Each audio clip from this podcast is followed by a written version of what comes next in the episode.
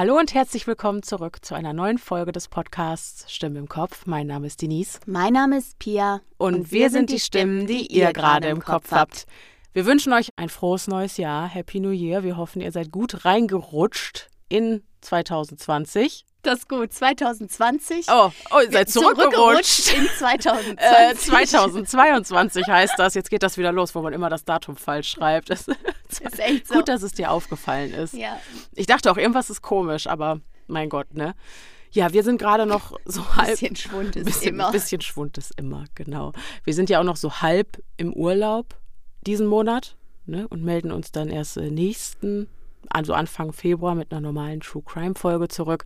Trotzdem wollten wir jetzt die Gelegenheit nutzen und äh, eine neue True Creep Folge veröffentlichen. Das war ja das Format, wo ihr uns eure wahren Erlebnisse in eine schön geschriebene, ja, fast erzählerische Geschichte verpackt zukommen lasst und die lesen wir dann vor und genau das tun wir heute.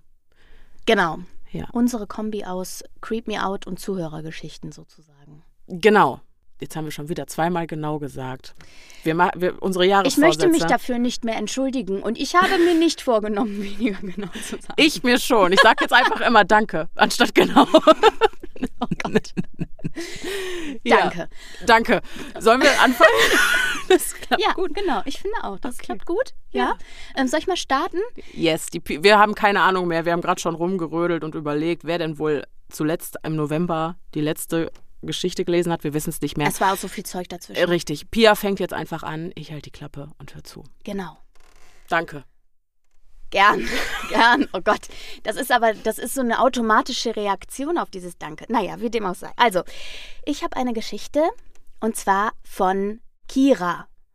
Und äh, Kira hat dazu auch eine Mail geschrieben. Da möchte ich natürlich auch, die möchte ich natürlich auch nicht unterschlagen.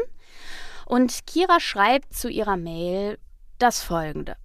Liebe Pia, liebe Denise, ich liebe euren Podcast und erinnere mich dabei jedes Mal aufs Neue an das tolle Gefühl, mit Freundinnen, Chips und Wein die tollsten Gruselgeschichten zu teilen. Ich habe euch eine wahre, selbst erlebte Erfahrung niedergeschrieben, die schon oft in solchen Momenten erzählt und diskutiert wurde. Ich würde mich freuen, wenn sich dieser Kreis nun erweitert und eure ganze Hörerschaft erfahren darf, was es mit Onkel Heinz, der Hauptperson meiner Geschichte, auf sich hat. Macht weiter so. Liebe Grüße, Kira. Danke, liebe Kira, für deine E-Mail. Wir freuen uns sehr, dass du uns die Geschichte geschickt hast und wir sind auch sehr gespannt, was es mit Onkel Heinz auf sich hat, denn so ist auch der Name unserer ersten Geschichte für heute. Erläuternd zu der Geschichte schreibt Kira noch Folgendes. Liebe Pia, liebe Denise. Vorweg möchte ich euch ein großes Lob für diesen unglaublich guten Podcast aussprechen. Eure Folgen bringen mich nicht nur regelmäßig dazu, mit runtergefallener Kinnlade auf dem Sofa zu sitzen, sondern bringen mich zunehmend dazu, mich selbst mit eigenartigen Erlebnissen aus meiner Vergangenheit auseinanderzusetzen. Ich bin mir sicher, euer Podcast ist die richtige Adresse dafür, diese Erlebnisse zu teilen. Darüber freuen wir uns natürlich sehr. Hier ist mein wahrer Erfahrungsbericht über die Stimme, die ich im Kopf habe. Kennst du dieses Gefühl, dass du jemandem begegnest, der aus unerklärlichen Gründen ein eigenartiges, beinahe schon beängstigendes Gefühl in dir auslöst? Hast du es schon einmal erlebt, dass dir jemand völlig unbegründet und ohne ersichtlichen Anlass Angst macht? Ich kenne dieses Gefühl. Ein solcher Mensch lebte einst mit mir in einem Haus. Er hieß Onkel Heinz. Ich bin in einer katholischen Kleinstadt aufgewachsen. Das Haus, in welchem ich einen großen Teil meiner Kindheit verbrachte, stand auf einer mit Kirschbäumen bewachsenen Allee. Wie alle Häuser auf dieser Straße war es sehr alt, sehr groß und irgendwie Zeuge einer Zeit, die der Vorstellung meiner damals unschuldigen Kinderaugen lange verborgen blieb. Das Haus hatte drei Etagen, die mit einer alten, hölzernen, mit einem dunkelroten Teppich versehenen Treppe verbunden waren. Im Erdgeschoss befand sich die Wohnung meiner Eltern, in welcher meine Schwester und ich uns lange ein Zimmer teilten. In der zweiten Etage befand sich der Dachboden, ein großer, mit altertümlichen Teppichen ausgelegter Raum, in welchem dunkle Holzschränke und eine alte Waschmaschine standen. Neben dem Dachboden befand sich ein weiterer, kleinerer Raum, der später einmal mein Zimmer werden sollte. Zwischen der Wohnung meiner Eltern und eben diesem Dachboden befand sich eine weitere Wohnung. Die Wohnung von Onkel Heinz.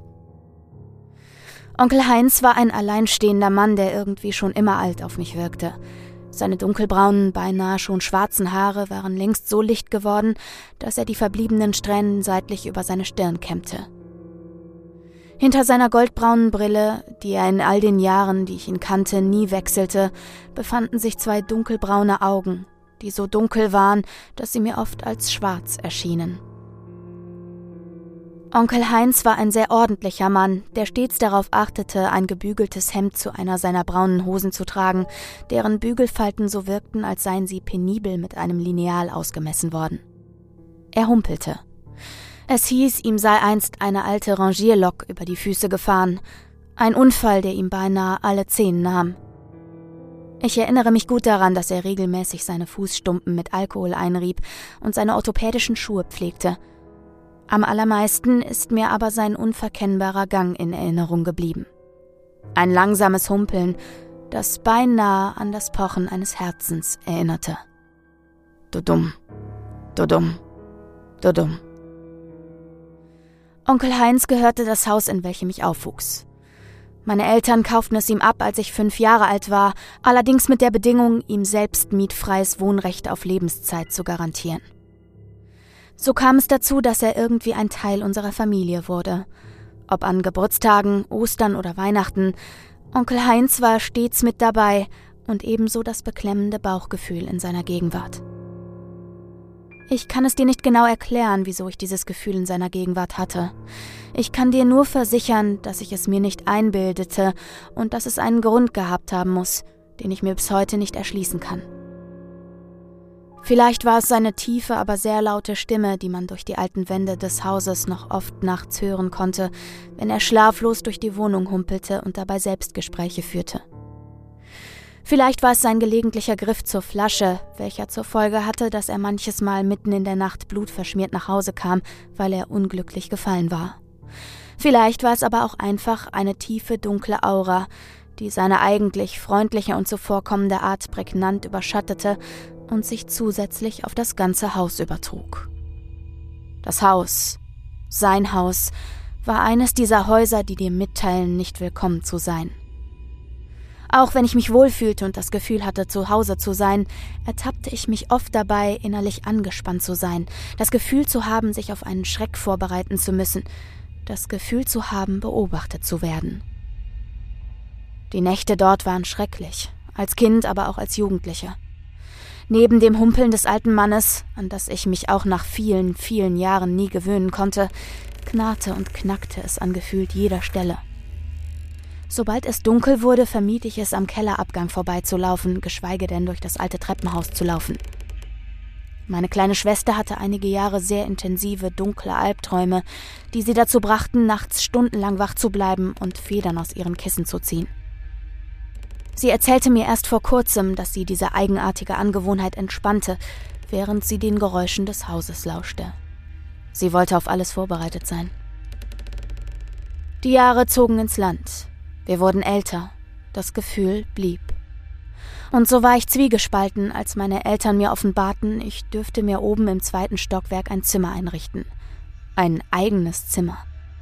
Zeit für sich, ohne die kleine Schwester. Wiederum neben diesem dunklen Dachboden. Ganz allein, zwischen mir und meinen Eltern dieses dunkle Treppenhaus und Onkel Heinz. Wir einigten uns darauf, dass ich die Nächte weiterhin unten verbringen dürfe, allerdings siegte bald das jugendliche Verlangen nach Eigenständigkeit und Privatsphäre. Da war ich also, alleine in meinem kleinen Zimmer, neben diesem dunklen Dachboden und über Onkel Heinz, der auch weiterhin nachts durch seine Wohnung humpelte und laute Selbstgespräche führte. Eine Toilette gab es oben nicht. Der Weg zum Bad führte über die Treppe hinunter bis hin zur Wohnung meiner Eltern. Ich hasste diesen Weg. Zimmertür auf, im Dunkeln bis zum Lichtschalter, der sich neben dem Treppengeländer befand. Neben mir klaffte das schwarze Loch, in welchem sich der Dachboden befand. Licht an, Treppe runter, erster Treppenabsatz. Treppe weiter runter, dabei den Blick in einen gegenüberliegenden Spiegel, der einem den weiteren Weg nach unten präsentierte. Nächster Lichtschalter. Man befand sich nun in der ersten Etage, direkt vor der dunklen Wohnungstür von Onkel Heinz, welche durch eine dunkelbraune Scheibe manchmal erkennen ließ, ob Licht in seinem Schlafzimmer brannte. Penibel achtete ich darauf, zuerst das untere Flurlicht anzumachen, bevor ich das obere Flurlicht löschte. Es galt um jeden Preis zu vermeiden, dass Onkel Heinz durch das Licht im Flur geweckt oder auf mich aufmerksam gemacht werden könnte. Und es galt zu vermeiden, auch nur den kleinsten Moment in Dunkelheit zu verbringen. Treppe weiter runter, nächster Absatz. Treppe wieder runter, endlich. Die Tür der Wohnung meiner Eltern. Der Weg durch das Treppenhaus war jedes Mal ein Martyrium. Häufig hörte man Geräusche vom alten Dachboden. Die Angst, plötzlich von hinten angefasst zu werden oder Onkel Heinz zu begegnen, war ein ständiger Begleiter. Eines Nachts machte ich einen gewaltigen Fehler. Wieder einmal musste ich zur Toilette. Wie immer stand ich minutenlang in meinem Zimmer und horchte nach eigenartigen Geräuschen. Ich musste ja auf alles vorbereitet sein, das mich in diesem Treppenhaus erwarten könnte. Ich hörte nichts. Also ging ich langsam los, diesmal ohne das obere Licht anzumachen. Der Mondschein war so hell, dass er durch die alten weißen Sprossenfenster hindurch schien und mir den Weg wies. Ich wollte Onkel Heinz keinesfalls wecken. Treppe runter, erster Absatz. Treppe weiter runter, der Blick in den Spiegel und der Blick in die blitzenden Brillengläser des humpelnden alten Mannes, der ohne erkennbaren Grund mitten in der Nacht im Treppenhaus stand. Ich schrie laut auf, sofort öffnete sich die Wohnungstür meiner Eltern. Das Licht ging an und Onkel Heinz einzige Worte waren ein tiefes, aber leises Mann, Mann, Mann. Wortlos verschwand er in seiner Wohnung. Wieso hatte ich ihn nicht gehört? Sein unverkennbares Humpeln war auf dieser alten Treppe doch so laut, dass es im ganzen Haus zu hören hätte sein müssen. Er muss dort eine ganze Zeit lang gestanden haben. Einfach so, ohne Regung. Wieso? Die Frage, warum dieses Ereignis ausgerechnet dann passierte, als ich mich zum ersten Mal dazu entschieden hatte, das Licht auszulassen, stellte ich mir gar nicht erst. Es wunderte mich beinahe nicht. Das Ereignis erschütterte mich, so ist es mit Sicherheit nicht verwunderlich, dass ich mir angewöhnte, einen Eimer mit auf mein Zimmer zu nehmen. Genutzt habe ich ihn nie. Die Überwindung, in einen Eimer zu pinkeln, war dann eben doch noch größer als die, durch dieses eigenartige Treppenhaus zu gehen. Leider. Denn so wäre mir ein weiteres Erlebnis erspart geblieben. Eines Nachts war es wieder soweit. Der abendliche Pizzakonsum ließ mich so viel trinken, dass kurz nach drei meine Blase zu platzen schien. Es ging nicht anders. Ich musste zum Badezimmer. Zimmertür auf, hin zum Lichtschalter, Licht an, Treppe runter, erster Absatz. Treppe weiter runter, erste Etage, oberes Licht aus, unteres Licht an. Treppe runter, Absatz, Treppe weiter runter, auf in die Wohnung meiner Eltern, Licht aus. Nachdem ich fertig war, verließ ich die Wohnung meiner Eltern, machte das Licht an, rannte die Treppe hoch und sah etwas, das ich mir oft als einen meiner schlimmsten Schreckmomente vorgestellt hatte. Hinter den dunkelbraunen Scheiben der dunklen Wohnungstür erkannte ich im schnöden Lichtschein seines Schlafzimmers die Silhouette des Onkel Heinz. Wieder einmal erstarrte ich. Was machte er da? Warum stand er dort einfach hinter dieser alten braunen Tür? Die Tür war geschlossen. Es war bloß seine Silhouette, die mich in Mark und Bein gefrieren ließ. Konnte er mich sehen? Er konnte mich definitiv hören. Was hatte er vor? Ich rannte an seiner Wohnung vorbei in mein Zimmer. Wieder einmal war es da, das beklemmende Gefühl in der Brust, die sich zuschnürt, weil das Herz sonst aus dem Körper zu platzen schien. Ich lauschte. Erst nach einigen Minuten hörte ich seine unverkennbaren Schritte. Er hatte sich zurück in sein Schlafzimmer begeben.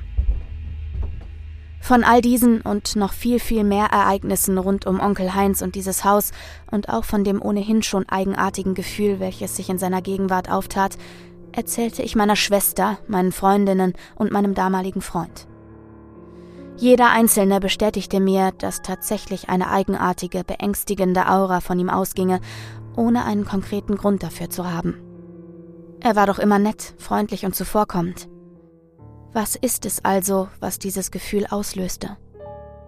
Ich weiß es bis heute nicht, aber ich kann dir versprechen, du hättest es auch gehabt. Im August 2012 verstarb Onkel Heinz. Ich war damals 19 Jahre alt und machte gerade mein Abitur. Er verstarb im Altenheim im Beisein meiner Eltern. Kinder oder andere Verwandte hatte er nicht. Meine Eltern entschlossen sich sehr schnell dazu, das Haus zu verkaufen und wegzuziehen. So kam es dazu, dass seine Wohnung zügig leergeräumt wurde. Eines Tages, kurz nach seinem Tod, kam es in der Nachbarstadt zu einem riesigen Großbrand. Um eventuell Rauchwolken zu entdecken, lief ich die Treppe hoch in seine ehemalige, mittlerweile leere Wohnung. Ich blickte aus den Fenstern hinweg über die umliegenden Dächer. Plötzlich hörte ich Schritte. Treppe hoch, Absatz. Treppe weiter hoch. Eindeutig kam jemand die Treppe hinauf. Und diese Art zu gehen. Ich kannte sie genau. Du dumm. Du dumm. Du dumm. Das kann doch nicht. Nein, es musste meine Mutter sein. Sie war neben mir die einzige, die gerade im Haus war. Ich schrie laut, nicht erschrecken, ich stehe hier in der Wohnung. Die Schritte stoppten. Alles war still. Ich rechnete damit, dass Mama irgendwelche Bilder im Treppenhaus von Staub befreite. Ich ging die Treppe runter. Hier war niemand. Als ich meine Mutter in der Küche antraf und sie fragte, warum sie oben nicht geantwortet habe, sagte sie, sie sei nicht oben gewesen. Ich konnte kaum fassen, was ich gerade erlebt hatte, also versicherte ich mich im ganzen Treppenhaus danach, dass niemand weiteres anwesend war. Treppe hoch, Absatz, erster Stock, hindurch durch Onkel Heinz Wohnung. Treppe weiter hoch, Absatz, Treppe weiter hoch. Mein Zimmer, der Dachboden, niemand. Nichts. Liebe Denise, liebe Pia, auch wenn meine Geschichte nicht ausgeprägt ins Paranormale gleitet und viele Situationen mit Sicherheit harmlos sind, hoffe ich doch, dass ich euch und eure große Hörerschaft ein wenig gruseln konnte. Alles, was hier berichtet wurde, ist wahr und so passiert. Onkel Heinz ist nun fast seit zehn Jahren tot. Noch heute träume ich häufig von ihm. Manchmal erscheint er mir als kurzer Blitz vor meinen Augen, und ich muss ehrlich gestehen, dass ich während des Schreibens dieser Geschichte manchmal das Gefühl hatte, als könne ich ihn hiermit verärgern. Ich freue mich auf eure weiteren Folgen und ermahne euch alle, denkt immer daran, es ist gefährlich da draußen. So, und dann hat Kira auch noch ein paar Erläuterungen hier angehangen äh, in ihrem Dokument, die es nicht in die äh, in die Geschichte geschafft haben. Und die möchte ich jetzt auch noch einmal vortragen, weil es ja offenbar einen Grund hat, dass sie die noch zu Papier gebracht hat. Also geht's los. Ich habe mich oft gefragt, ob er an Nazi-Verbrechen beteiligt gewesen sein könnte und daher seine düstere, unbeschreibliche Aura kam. Ich habe nach seinem Tod oft seine Unterlagen durchforstet, um irgendetwas zu finden, das mein Gefühl begründet, aber da war nichts. Vor einigen Jahren kam es in seiner eigenen Wohnung zu einem Schwelbrand, den er eigentlich nicht hätte überleben können. Meine Schwester und ich blödelten manchmal rum und vermuteten, er sei damals eigentlich schon gestorben. Durch einen Zufall stellte sich heraus, dass wir über einige Ecken wirklich mit ihm verwandt waren. Der Name Onkel Heinz stammte allerdings aus der Feder meiner Mutter. Die Schritte des Onkel Heinz prägten mich und meine Schwester so sehr, dass wir auch heute noch Gänsehaut bekommen, wenn wir uns an sie zurückerinnern. Von meinem Erlebnis in seiner Wohnung habe ich ihr erst Jahre später und nachdem wir bereits aus dem Haus ausgezogen waren, erzählt. Auch nach seinem Tod war das Haus stets laut. Viele Geräusche, die wir sonst ihm angelastet haben, blieben auch nach seinem Ableben bestehen. Einst kam es dazu, dass in unserem Haus so ein eigenartiges und mehrfaches Knallen zu hören war, dass selbst die Nachbarn darauf aufmerksam wurden. Das Knallen war im Haus und trotzdem so weit weg, dass mein Vater es nicht lokalisieren konnte. Aus Angst, es könne sich um kleine Gasexplosionen handeln, rückte sogar die Feuerwehr an. Unser Haus, aber auch das der Nachbarn wurde durchkämmt. Auch die Feuerwehr nahm das Knallen wahr. Es konnte nie eine Ursache gefunden werden. Die weiteren Menschen, die auf der Straße wohnten, auf welcher das Haus stand, waren übrigens ebenfalls so gruselig, dass sie Platz für eine weitere Geschichte bieten. Von einer alten dunkelhaarigen Frau, die durch ihr Fenster stets in mein Zimmer blickte, bis hin zur geisterbeschwörenden Rentnerin war alles dabei. Oha. Also ich muss sagen, die ist mir wirklich durch Mark und Bein gegangen. Und auch, also was ist das mit diesen Menschen, die uns einfach ein ungutes Gefühl geben? Kennst du das? Hattest du das auch schon mal so? Also, auf jeden Fall. Hm, ich kenne, sei es ja nur auf der Straße. Man hört so oft irgendwie, dann, dann kommt dir jemand entgegen und du merkst einfach, dass dieser Mensch wahrscheinlich keine guten Absichten hat. Ich glaube, Mhm. das ist das, was sich Instinkt, Intuition nennt. Das Vielleicht sind das irgendwelche Stoffe, die der Körper ausschüttet oder so, die man riecht. Ich weiß es nicht. Also ganz unterbewusst. Ich weiß es nicht. Es gibt doch so eine Theorie, dass jeder Mensch quasi einen eingebauten Gefahrenradar hat. Genau. Ne? Und ähm, Ich höre jetzt auf damit. gib es auf, Schätzelein. So, Eingebauter Gefahrenradar. genau, da waren wir. Und da wird ja zum Beispiel auch in Selbstverteidigungskursen und so, wird ja davon ausgegangen, dass wenn man sich zum Beispiel im Aufzug, äh, so eine ganz banale Situation, angenommen, weiß ich nicht, wir laufen auf eine offene Aufzugtür zu und da steht ein Mensch drin, der uns ein komisches Gefühl macht. Das, da wird dann auch quasi dazu geraten, dass man diesem Gefühl trauen soll und einfach nicht in diesen Aufzug steigen. Mhm. Also, es natürlich kann auch jede andere Situation sein. Es fiel mir nur so gerade ein, weil ich genau diese Situation Ja. mal gehört hatte. Ja. Ähm, ja, ich weiß nicht. Ich, ich finde diese Theorie auch so krass, dass Onkel Heinz eigentlich schon längst ges- hätte Das sterben sollen. Oh mein Gott. Und dann ja, spukt er anscheinend auch nach seinem wirklich tatsächlichen Tod dann auch durch dieses Haus. das fand ich auch richtig Und dann mit diesem Geräusch auf der Treppe, dieses typische Mhm. Hump, das, also das Mhm. fand ich so unfassbar unheimlich. Und letzten Endes, es ist ja wie so ein Phantom. Es ist ja nie wirklich was passiert. Trotzdem, er hat sich ja auch einfach komisch verhalten bei Begegnungen dann, ne? Ja, zumindest bei nächtlichen Ja, dieses Mann. Mann, ja, Mann wobei oder das was? aber auch wieder so ein, weißt du, das könnte auch wieder so ein opa Spruch.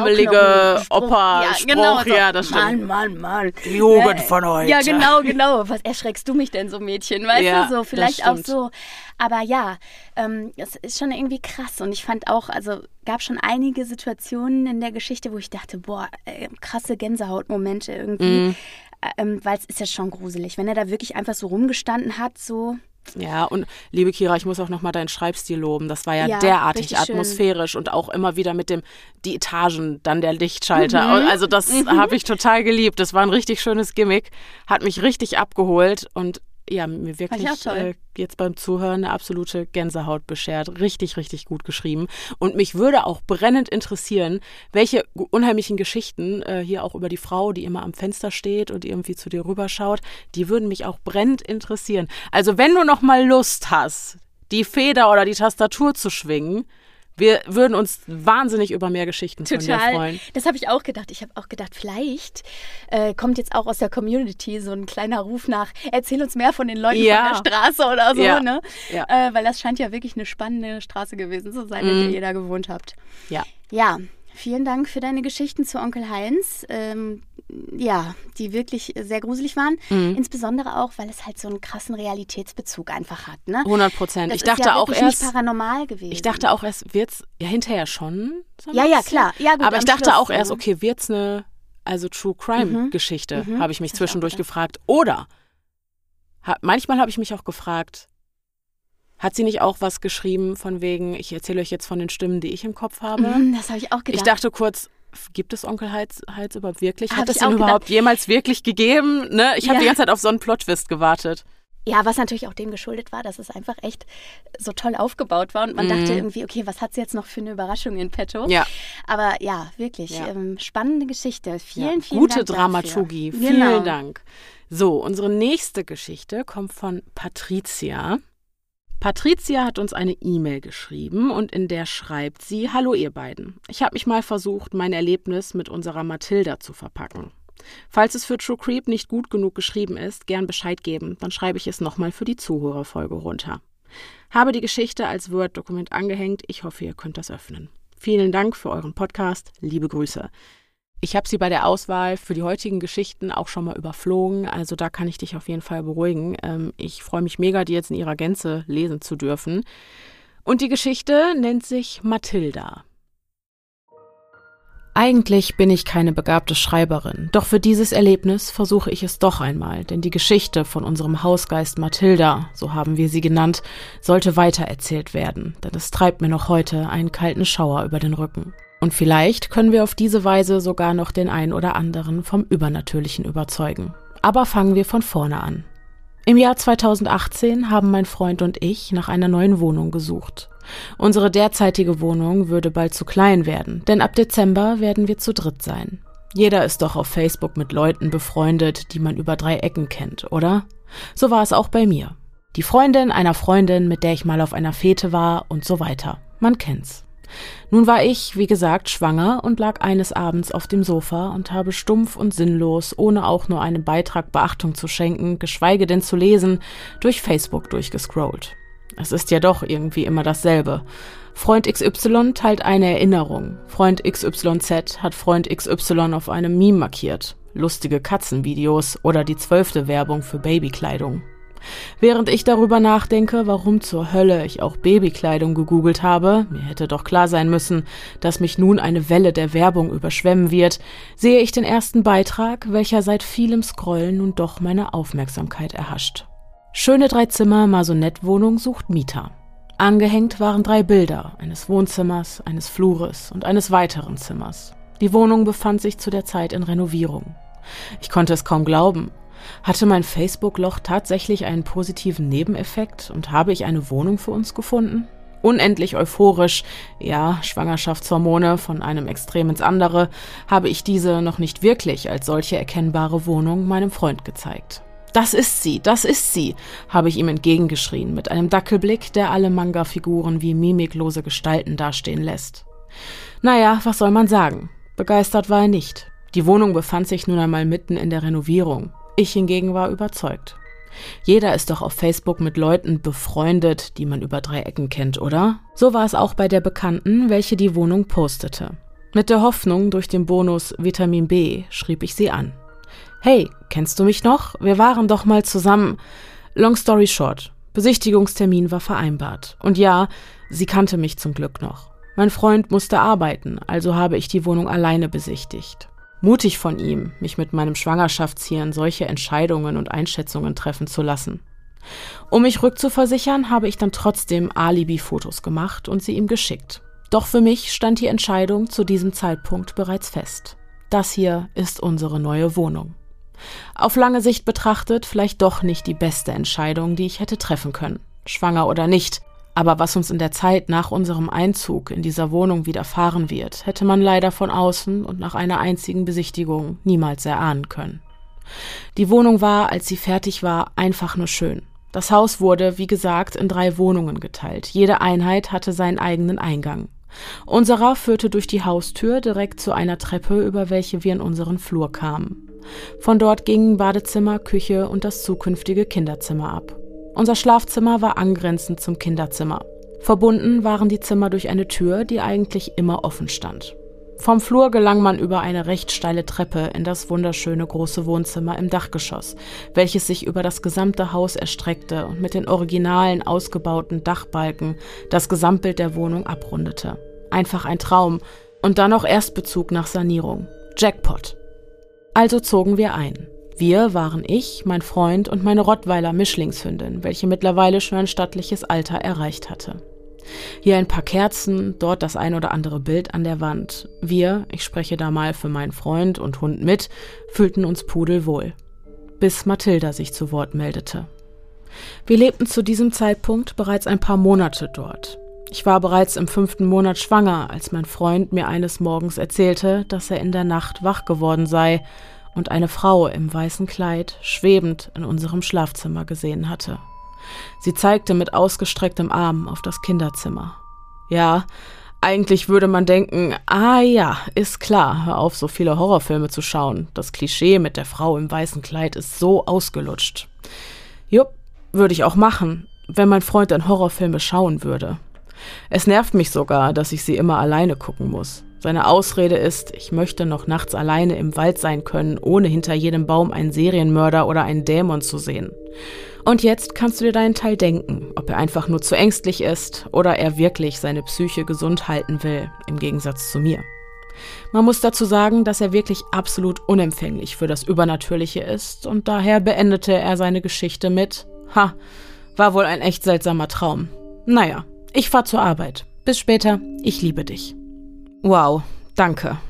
Ich, naja, wie soll ich sagen, ich glaubte zu diesem Zeitpunkt nicht direkt an Geister, Dämonen, Formwandler und Co. Aber ich denke, es wäre ganz schön überheblich und arrogant zu behaupten, dass es nur das gibt, was wir auch sehen können. Immerhin sind wir alle individuelle Persönlichkeiten. Und wenn wir sterben, war's das? Ich glaube, da ist noch was. Ich und wahrscheinlich auch niemand anderes weiß was, aber irgendetwas ist da noch. Vielleicht habe ich auch einfach zu viel und zu oft Supernatural gesehen und bin davon etwas gaga geworden. Aber naja, ich schweife ab. Zu diesem Zeitpunkt saß ich da nun also alleine in der Wohnung. Also nicht ganz alleine. Mein Hund war bei mir und ich war ja immer noch schwanger. Aber dort war niemand, mit dem ich das eben Gehörte hätte besprechen können.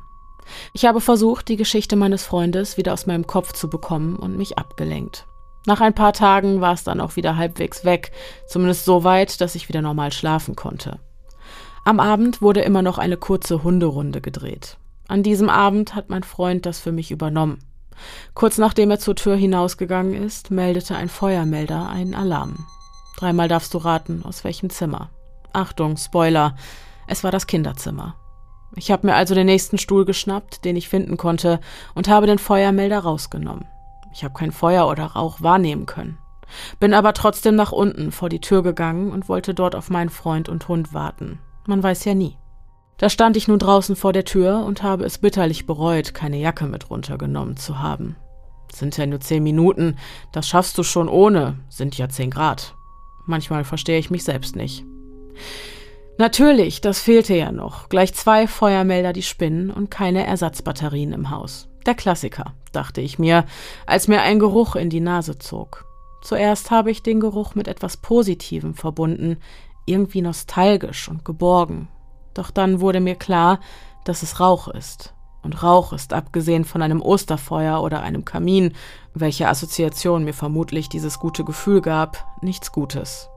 Also folgte ich dem Geruch, nachdem ich etwas zu entspannt in Anbetracht der Tatsache, dass ich Rauch riechen konnte und die Feuermelder losgingen, meinen Freund angerufen hatte und ihn darum bat, schnellstmöglich wieder nach Hause zu kommen.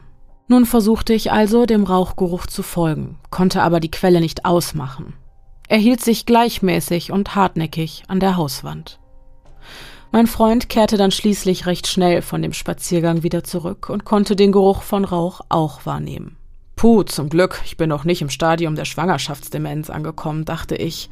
Und zugleich musste dieser Geruch doch aber irgendwo herkommen. Ich rief meine Vermieterin an und schilderte ihr die Lage.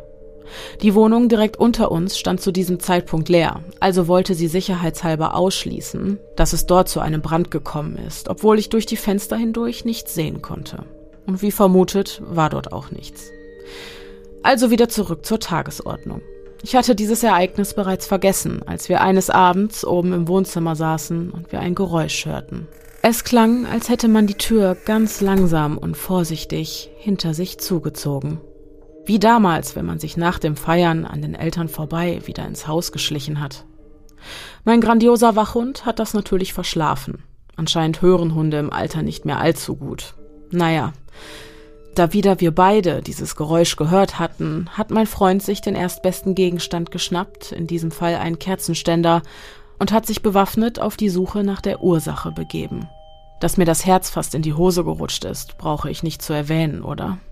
Aber nichts und niemand war zu finden. Da fielen mir die vorherigen Ereignisse wieder ein. Unweigerlich hat mein Kopf eine Verbindung geschaffen. Was ist, wenn das Haus uns hier nicht haben will? fragte ich meinen Freund, nachdem dieser seine Waffe wieder niedergelegt hatte, nachdem er ebenfalls etwas aufgewühlter, als es ihm lieb gewesen wäre, zurück aufs Sofa kam. Ach Quatsch, ein Haus kann jemanden nicht nicht mögen und schon gar nicht nicht wollen. Vermutlich war irgendwo Durchzug. Aha, deswegen bist du auch bewaffnet in den Kampf gezogen. Wenn das alles Quatsch ist, dachte ich mir. Ich habe es lieber für mich behalten, um einer Diskussion über das Tabuthema übernatürlich aus dem Weg zu gehen. Ich habe dann meine tapfere Kriegerin, meine Hündin, mit mir genommen, sie ein paar Mal vor der Haustür bellen lassen und bin dann wieder rein. Nur fürs Gefühl. Falls doch jemand da war. Unwahrscheinlich. Aber wer oder was auch immer das war, weiß so zumindest, dass ein Hund, wenn auch nicht besonders zuverlässig und dann nur auf Ansage, aufpasst. Ein paar Tage oder Wochen später, ich weiß es wirklich nicht mehr genau, ist jetzt immerhin auch schon über drei Jahre her, und dennoch verleiht es mir immer wieder, wenn ich daran denke, eine Gänsehaut, habe ich gerade Essen gekocht. Dann hörte ich, zuerst ganz leise und kaum wahrnehmbar, ein Flüstern durch die Dunstabzugshaube. Ich konnte die Worte nicht verstehen. Es war aber definitiv eine weibliche Stimme. Sie murmelte einfach irgendwas vor sich hin. Das Flüstern wurde lauter, aber dadurch trotzdem nicht klarer. Nach gefühlten Minuten in Schockstarre, dass das gerade wirklich passiert, rannte ich sofort zu meinem Freund und berichtete ihm in Wortfetzen und nach Luft japsend, was gerade geschehen war. Schatz, hast du getrunken? Ich verstehe kein Wort, war seine mit einem Grinsen versehende Antwort. Mir hingegen war absolut nicht nach Scherzen zumute. Ich schaute ihn ernst an und sagte nur, komm sofort mit, nahm ihn bei der Hand und zog ihn in die Küche. Und du kannst auch einfach sagen, dass ich beim Essen machen helfen soll, war seine etwas verwunderte Antwort, als ich mit ihm in der Küche stand und nichts sagte, sondern nur dem Flüstern lauschte. Schatz, ernsthaft, was soll das? Sag doch, was du jetzt von mir willst. Ich unterbrach seinen Monolog mit Psst. Hörst du das nicht? Aus der Dunstabzugshaube? Verwirrt sah er mich an. Ich glaube, er wusste nicht, ob er die Hebamme anrufen soll, weil ich jetzt wahnsinnig werde, oder ob er anfangen soll, Angst vor mir zu haben. Doch dann hörte zu meiner Erleichterung auch er das Flüstern. Zum Glück, ich bin nicht verrückt, dachte ich, und im gleichen Moment dachte ich, ich bin nicht verrückt, was die Sache auf keinen Fall weniger gruselig machte, denn anscheinend flüstert da wirklich eine Frau in unserer Dunstabzugshaube. Mein Freund hat versucht, eine rationale Erklärung zu finden, Vielleicht von den Nachbarn war sein Argument, um mich zu beruhigen, damit ich nicht in Panik verfalle. Ich lief zum Fenster und schaute zu unseren Parkplätzen. Aha, unser männlicher Nachbar verstellt seine Stimme, um uns zu ärgern, obwohl sein Motorrad nicht auf dem Parkplatz steht und er demnach nicht zu Hause ist? Somit fiel meinem Freund auch keine einfache Erklärung mehr ein, und dann sagte der rationalste Mensch der Welt etwas, was mich zutiefst beunruhigte. Denn dadurch wurde alles, was hier gerade um mich herum geschah, für mich nur noch realer. Vielleicht haben wir einen Hausgeist und er möchte uns etwas sagen. Sie möchte uns etwas sagen? fragte ich ungläubig, denn nach all den Folgen Supernatural habe ich noch nie einen Geist gesehen, der einem einfach etwas sagen will.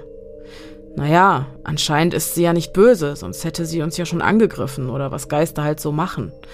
Irgendwas ist mit ihr. In meinem Traum hat sie auf das Kinderzimmer gezeigt. Der Feuermelder ging im Kinderzimmer zuerst an, als du draußen warst. Dann hat der Feuermelder am Eingang Alarm geschlagen, als wollte sie das Baby nicht mehr reinlassen. Vielleicht ist sie ein netter Geist und möchte uns warnen. Wovor, keine Ahnung. Aber irgendwas ist da doch. Ich denke, wir sollten ihr einen Namen geben, denn anscheinend ist das jetzt die Situation. Oh mein Gott. Hat er das gerade wirklich gesagt? Mir gefror das Blut in den Adern und ich hatte ein innerliches Schaudern und wollte sofort aus diesem Haus raus. Wenn selbst er das langsam seltsam fand, dann war wirklich etwas sehr, sehr Gruseliges in Gange. Mathilda, platzte es aus mir heraus, als ich endlich wieder ein Wort über die Lippen brachte. Mathilda? sagte mein Freund und sah mich an, als hätte ich den Verstand verloren. In seinem Blick lag eine Mischung aus Mitleid und Angst. Wir sollten sie Mathilda nennen. Erst dann verstand er, dass es mein Namensvorschlag für unseren Hausgeist war. Den Rest des Abends verbrachten wir damit, nach neuen Wohnungen zu suchen. Denn eins stand fest. Wir müssen hier raus. Unsere Vermutung war, dass Mathilda uns warnen wollte, dass etwas mit dem Baby passieren würde, wenn wir nicht ausziehen. Ja, ich weiß, das klingt ziemlich verrückt für Außenstehende, aber irgendwie haben wir versucht, uns damit etwas Positives in die Situation zu legen, damit wir uns nicht durchgehend fürchteten. Seitdem haben wir auch aktiv mit Mathilda geredet, beziehungsweise sie begrüßt, wenn wir nach Hause kamen und uns verabschiedet. Zum Glück hat das keiner gesehen, die hätten uns sofort weggesperrt, aber uns hat das irgendwie gut getan. Wir glaubten nicht mal, dass Mathilda etwas machen würde. Es wirkte eher, als würde sie versuchen, mit allen Mitteln, die sie hat, uns vor etwas Böserem zu bewahren. Aber ich schweife ab. Wir suchten also nach einer neuen Wohnung. Mein Freund fragte dann, wie lang denn eigentlich die Kündigungsfrist sei. Gute Frage. Ich wühlte mich durch die Papierberge, die sich meine Dokumentenordnung schimpfen und den Namen Ordnung eigentlich nicht wirklich verdient haben, und brachte nur ein verdammt unschuldige Mathilda hervor. Wir hatten einen Mietvertrag des Hamburger Modells und dieser sieht eine Mindestmietzeit von zwei Jahren vor. Wir waren aber gerade einmal im ersten Jahr. Also mussten wir wohl bleiben und uns mit Mathilda arrangieren. Die restliche Zeit bis zur Geburt verlief recht ruhig, außer dass eines Abends ein Bild von der Wand fiel. Hm, rate wo? Im Kinderzimmer. Mein zuvor bereits erwähnter Wachhund hat sich vor Angst fast in die nicht vorhandenen Hosen gemacht und ist vom Sofa in die nächste Ecke gesprungen. Dann war endlich der ersehnte Tag und unser Sohn erblickte das Licht der Welt und dadurch war auch der ganze Stress mit Mathilda schon fast vergessen. Der Kleine schlief bei uns im Schlafzimmer in einem Beistellbettchen. Als er schließlich abgestellt war, redeten wir darüber, dass er dann ja jetzt auch in sein eigenes Kinderzimmer umziehen könnte. Kurz nachdem wir darüber sprachen, meldete sich Mathilda wieder zu Wort. Diesmal ist sie auch mir erschienen. Ich glaube, ich war wach, denn es fühlte sich zu real für einen Traum an. Auch bei mir schwebte sie klischeemäßig in ihrem weißen Kleid in unserem Schlafzimmer und zeigte auf das Kinderzimmer. Kurze Zeit später sah ich sie, wie sie sich im Kinderzimmer erhängt hat. Ich war erstarrt. Spätestens dann war ich wach, hellwach. Und an Schlafen war nicht mehr zu denken. Ganz im Gegensatz zu Mann, Kind und Hund. Alle drei schnarchten friedlich vor sich hin. Für mich stand fest, raus hier, sofort. Den Rest der Nacht habe ich dann damit verbracht zu überlegen, wie wir aus dem Mietvertrag kommen, ohne der Vermieterin zu sagen, dass wir ausziehen müssen, weil ein Geist namens Mathilda in unserer Wohnung herumspukt. Und dann kam mir die Idee. Der Hund. Meine Hündin ist, wie bereits erwähnt, schon älter und hat so ihre Probleme mit den Treppen. Vor allem mit der zum Wohnzimmer. Also habe ich am nächsten Tag mit meiner Vermieterin gesprochen und gesagt, dass sie die Treppen nicht mehr packt. Tragen kommt für uns nicht in Frage, denn der Hund hat ein Kampfgewicht von 50 Kilo, wohingegen ich mit 54 Kilo dagegen halte. Meine Vermieterin war zum Glück einsichtig und hat mir eingeräumt, dass wir ausziehen können, wenn wir drei Nachmieter stellen. Gesagt, getan. Bei der Wohnung hätten wir zehn Nachmieter stellen können. Und so konnten wir zum Glück die Wohnung hinter uns lassen. Beim Auszug haben wir die Tür hinter uns zugezogen und uns mit den Worten Danke, Mathilda, von ihr verabschiedet. Mittlerweile ist unser Sohn drei Jahre und unser ganzes Glück. Lustige Side Story zum Aufatmen. Letztes Jahr hat eine Freundin geheiratet und ich hatte die Ehre, ihr Brautkleid an sie anzupassen und es umzunähen. Ich habe nicht weiter nachgedacht und habe das Kleid an die Tür meines Nähzimmers gehängt und die Tür offen gelassen, damit es nicht auf dem Boden liegt. Nachdem alles mit Nadeln fein säuberlich abgesteckt war, ging ich zu Bett. Nachts musste mein Freund dann zur Toilette und ist fast hinten rübergekippt vor Schock. Wäre ich im Halbschlaf und ohne Licht in der Wohnung unterwegs gewesen, hätte ich vermutlich auch wie Pia einfach geweint. Nun könnt ihr ja mal raten, wer sich einen Spaß daraus gemacht hat und das Kleid alle paar Tage woanders hingehängt hat, am Abend vorm Schlafengehen. Und das war Patrizias Geschichte. Alter Verwalter. Mhm. Das ist wieder eine von der Sorte, wo ich denke, wenn nur die Hälfte davon stimmt, wie gesagt, no judgment hier überhaupt niemals. Ja. Ne?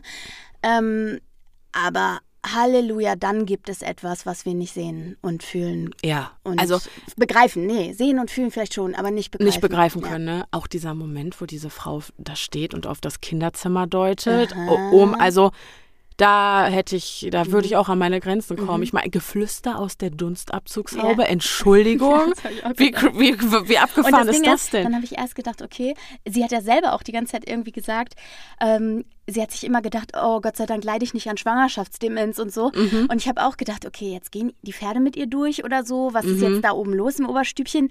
Aber sie ist ja wirklich, ist immer, das ist ja immer das, wenn es Zeugen gibt, ne? Richtig, der Partner hat es ja Mhm. auch mitbekommen, Genau. alles, ne? Und Ja. auch, also ich würde, auch- da kommen Stimmen aus der Dunstabzugshaube. Ich habe auch mal Hallo? gedacht, Ja, ja, ähm, ist klar. ja, Ne? genau. Und dann hörst du es aber selber. ja. Ähm, ich kann euren Entschluss absolut nachvollziehen, dann doch aus dieser Wohnung ausgezogen zu sein. Ähm, Ich fand es auch richtig krass. Ich fand es echt tough zu sagen, okay, Mhm. hups, wir haben eine Mindestmietdauer, dann bleiben wir erstmal noch ein bisschen. Wobei das ja dann auch irgendwie aufgehört hat, als es dann ähm, Mhm. Richtung Geburt des Sohnes ging und so. Aber äh, ich habe mich echt, gef ich dachte echt, boah, ihr seid ja krass drauf. Andererseits, klar, was willst du was willst du machen? machen? wenn willst du Sonderfall bist? Äh, und schreiben, hier spukt's? Ja, ja, aber sie sind ja letztlich da rausgekommen, weil der Hund zu alt war, die Treppen zu laufen oder zu Ja. schwer. Also Ja. äh, die Vermieterin schien ja schon ziemlich kulant zu sein, dann Ja, auch gut. mit Nachmietern und Ja, so. aber ich glaube, es ist was anderes, wenn du schreibst, es spukt, äh, wir wollen hier jetzt raus. Das ist wahr, das, das wollten sie auch nicht tun. Ja. Ist ja auch, ist ja Mhm. auch richtig. ja. Mich würde mal interessieren, ob den Nachmietern Ähnliches noch passiert ist. Ja. Aber das äh, weiß man wahrscheinlich Ja, nicht. erstens das, zweitens hä- hätte ich unweigerlich, weil es wurde ja, es ging ja auch oft irgendwie um das Kinderzimmer. Genau. Ich hätte mich oft gefragt, was will mir dieses Wesen, diese Entität sagen? Ja. Wo ist, was übersehe ich? Wer, wo ist dieses Detail? Also, das Ja. hat mich ganz wahnsinnig ich hatte auch gemacht. erst gedacht, ich hatte wirklich Angst im Verlauf der Mhm. Geschichte, dass irgendwas mit dem Baby passiert oder Ja. so. Oder dass, dass gleich ähm, uns Patricia irgendwie erzählt, dass irgendwas mit dem Baby nicht Mhm. stimmt. Aber Gott sei Dank war ja alles gut. Ähm, aber es war ja auch ihr Verdacht quasi, dass, dass, dass der Geist oder die Entität sagen wollte, verzieht euch hier, sonst passiert was mit eurem Baby oder so. Ja. Ne? Ähm, aber Gott sei Dank ist ja offensichtlich wirklich alles gut gegangen. Ja, Mhm. äh, stramme Story auf jeden Fall. Krass, Ja. krass, krass. Unfassbar creepy. Ich finde, da haben wir heute, äh, also was auf der, auf der, ähm, Mimimi, wie, wie, Pi- Piers Mimimeter. Auf der Mimimi. auf Piers Mimimeter haben wir heute, glaube ich, Ja. einen relativ hohen Score erreicht. Ja, ich weiß auch gar nicht, was ich gruseliger finde. Weil äh, du hast ja Mhm. auf der einen Seite diese Erlebnisse, die so einen starken Realitätsbezug haben. Und auf der anderen Seite hast du eben diese äh, absolut paranormalen Sachen, Ja, ähm, die, die eben, ich sag mal, außerweltlich sind. Mhm. Ne? Und äh, ja. Ich ist glaube, zweiteres hätte mir mehr Angst gemacht. Ja, klar, weil du halt. Ja, da bist du auch so völlig so, ja, da stehst du auf dem Schlauch. Was willst du machen, ne? Beim Ja. Onkel Heinz, das noch okay, gut, das ist vielleicht einfach ein Weirdo. Ja, vielleicht, aber offensichtlich war es ja gar kein Weirdo, verstehst du? Der war ja offenbar gar kein Weirdo. Der hatte nur eine komische Ausstrahlung. Eigentlich war das ein sehr freundlicher Mann, der immer gebügelte Ja. Hemden getragen hat. Ich, ja, ich weiß es nicht, aber du hast schon recht. Ich bin ja sowieso, ich sag ja auch immer, ich glaube, für mich wären sind, sind, sind äh, so Entitäten schlimmer als Mhm. echte Menschen, aber Ist bei mir auch so. ich weiß es nicht. Aber Weißt war beides nicht? ordentlich. Ja, weiß Ja, ich nicht. weiß es Weiß einfach ich nicht. Aber es war beides auf jeden Fall Ja. ordentlich gruselig. Danke Ja. dafür. Genau, auch vielen Dank an dich, Patricia, für deine Einsendung.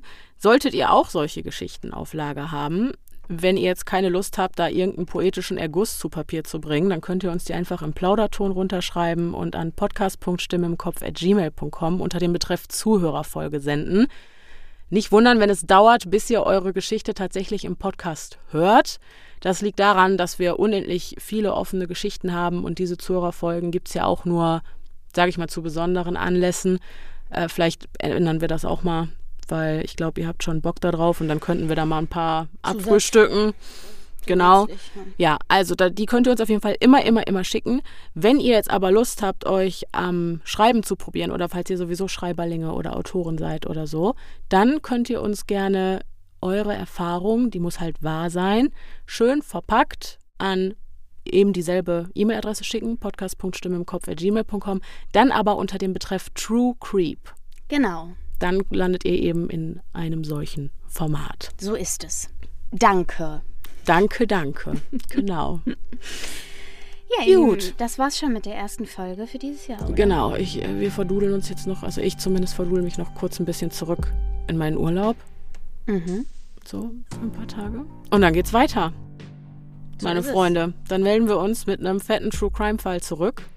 Ich bin super gespannt, was du Ja, dann Der mitbringst. erste Sonntag im Februar wird es sein. Da kommt dann die nächste Folge. Und ich hoffe, wir hören uns dann. Bis dahin. Bleibt, Bleibt sicher. sicher. Es, ist gefährlich da draußen.